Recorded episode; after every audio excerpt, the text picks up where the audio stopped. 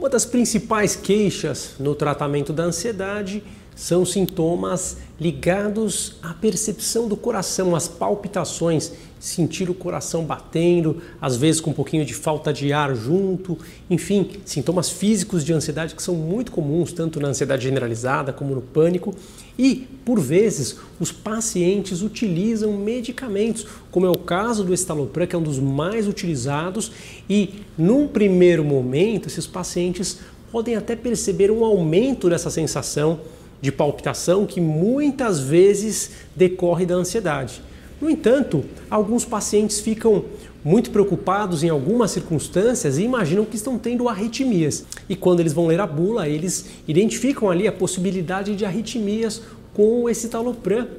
E de fato, existe essa possibilidade, mas claro que você não precisa se desesperar, porque tem alguns critérios importantes que, sendo respeitados, dão segurança na condução desse tratamento e, de fato, permitem que você tenha uma evolução muito tranquila e trate direitinho sua ansiedade, mesmo que no começo ela possa piorar um pouquinho. Vamos explicar esses critérios no vídeo de hoje.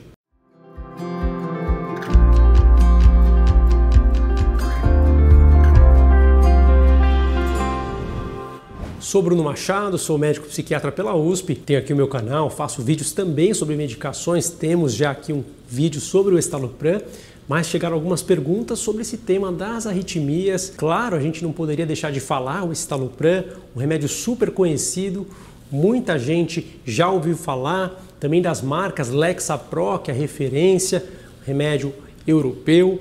Tem também uh, o Reconter, que é feito no Brasil, também o Êxodos, os genéricos do estalopram, diversos laboratórios, ele é facilmente encontrado, doses de 10 mg por comprimido, 15, 20, também apresentação em gotas, 20 mg por ml. Quando a gente falar aqui na questão das doses, cada gota vale por 1 miligrama, tá? Então não fica assustado quando eu falar da dose, porque depende do número de gotinhas. Se você toma, por exemplo, 5 gotinhas, são 5 miligramas. Se você toma 10, são 10 miligramas. Então, 20 miligramas é para cada ml. Eu vou explicar direitinho a questão da dose e a relação com as arritmias mais adiante. Um remédio super conhecido, né? A receitinha é feita em duas vias, a receitinha branca não precisa, a receitinha azul. Claro que é um remédio controlado, você deve usar sob supervisão do seu médico, jamais se automedicar.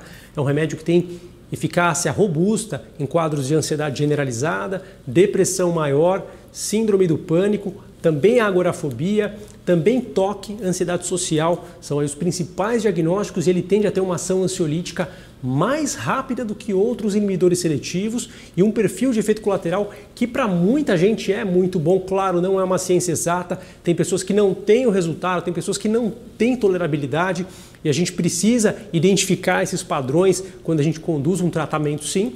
Sempre tem que acreditar e entender, buscar as informações que os pacientes nos dão para fazer o diagnóstico mais adequado e conduzir melhor. Mas, em geral, é um remédio que tem um grande potencial e ajuda muita gente, sim. Dentro da bula, claro, efeitos colaterais possíveis, a maioria raramente vai acontecer. É um documento importante, tem ali uma série de possibilidades e, com certeza, um dos que mais preocupa é exatamente as arritmias ventriculares, né? Quando a gente fala do estalopram, a gente tem que saber desse potencial que está relacionado à dose, é um efeito dose dependente. Existe aqui uh, uma questão muito importante para os profissionais de saúde, porque a gente sabe que quem comete em geral, os grandes erros não são pessoas que não têm nenhum conhecimento, mas são pessoas que acham que têm bastante conhecimento. São essas pessoas que estão mais sujeitas a cometer grandes erros. Isso não só na medicina, em todas as áreas de conhecimento.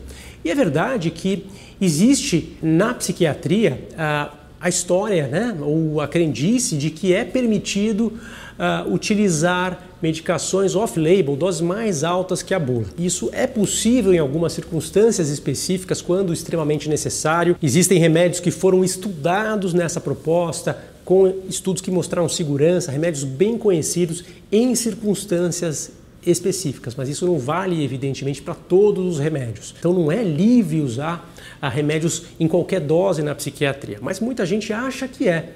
E muita gente acha que o estalopram é um remédio com perfil de baixo efeito colateral, um dos que menos dá efeito colateral. Isso também é verdade para a maioria das pessoas, né? Muita gente tem pouco efeito colateral com estalopram, mas a verdade é que quando você junta essas duas coisas, você pode ter um grande erro, né? Ah, pode usar off-label, posso usar doses altas de um remédio. E o estalopram é o mais bonzinho, então vamos usar ele em dose alta. Muita gente pensa isso e se esquece que ele tem esse efeito perigoso potencial quando você não respeita as doses corretas. É isso, né? Quando uma pessoa usa estalopram, ela tem que usar até 20 miligramas. Ah, mas imagina, por exemplo, que eu preciso de mais potência. Eu sei que aumentar para 30 vai aumentar a potência. Claro que sim.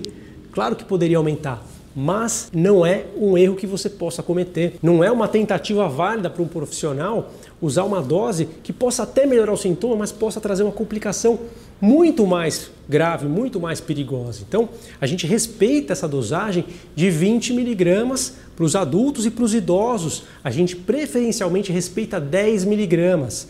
Então, esse é um cuidado que a gente tem que ter. Quando a gente precisa de remédios com mais potência, aquele caso específico que requer muita potência, por exemplo, um toque muito grave, uma depressão que precisa de mais potência, a gente troca de remédio, a gente muda o remédio ou a gente já identifica isso lá atrás e já escolhe outro, porque o estalopram é ótimo, mas a gente tem que respeitar essa peculiaridade o intervalo QT, né, que é um, um, um, intervalo que existe naquele gráficozinho do eletrocardiograma. Né? Então, quando você vê os exames que seu médico pediu, ou até na televisão, aquele gráficozinho do coração, né, o eletrocardiograma, ele tem ali um espaço que chama-se QT. E se ele fica mais alargado, aquele pedacinho daquele traçado do eletrocardiograma, se ele fica mais demorado, existe um risco maior de arritmias graves ventriculares, né? Então a gente tem que entender esse aspecto que ocorre em doses mais altas. Né? Então, inclusive, a Lundbeck, que é a empresa que é, criou o produto de referência, ela já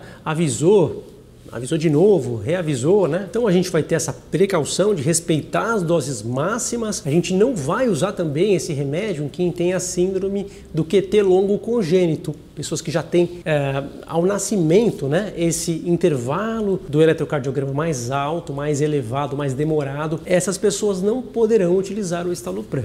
Também não deverão usar pessoas que tiverem hipocalemia, pessoas que têm esse quadro repetidamente, não deve usar o estalopram. Então a gente também não usa o estalopram em alguns quadros de alterações na tireoide, não em todos, alguns casos eu estou falando.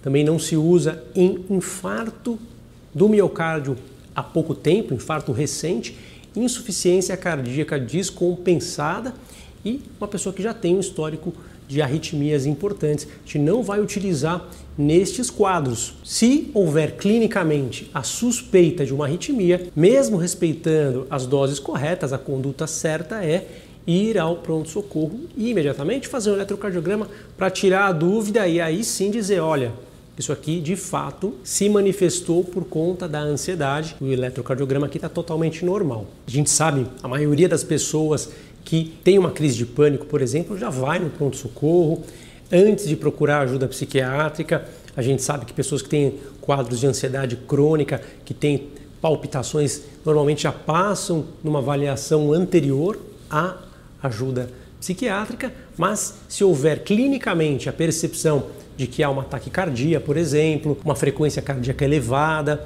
o ritmo descompassado do coração, de fato vale a pena reavaliar, reexaminar, repetir o exame. Também, claro, ter cuidado para não misturar com outros medicamentos que também possam ter esse mesmo problema de alterar o intervalo QT. Quando a gente tem as precauções corretas, você pode fazer o seu tratamento tranquilamente, ele vai te ajudar a superar esses sintomas físicos. O estalopram continua sendo um ótimo medicamento quando a gente tem esses cuidados necessários dentro desse bom senso, evidentemente, a gente evita problemas e pode fazer o tratamento tranquilamente, com muita segurança e, inclusive, melhorar né, os sintomas de palpitação que são causadas pela ansiedade, aquela sensação do coração batendo que a ansiedade provoca. Quando você trata lá com o estalopram direitinho pelo tempo certo, esse sintoma vai remitir e você vai voltar a se sentir bem quando esse remédio estiver bem indicado e bem acompanhado pelo seu médico. Tá gostando do conteúdo? Não deixa de compartilhar, de curtir e deixa aqui seu comentário, sua sugestão, seu depoimento. É um prazer compartilhar essas informações com vocês. Siga o canal para acompanhar os próximos temas. Tchau, tchau!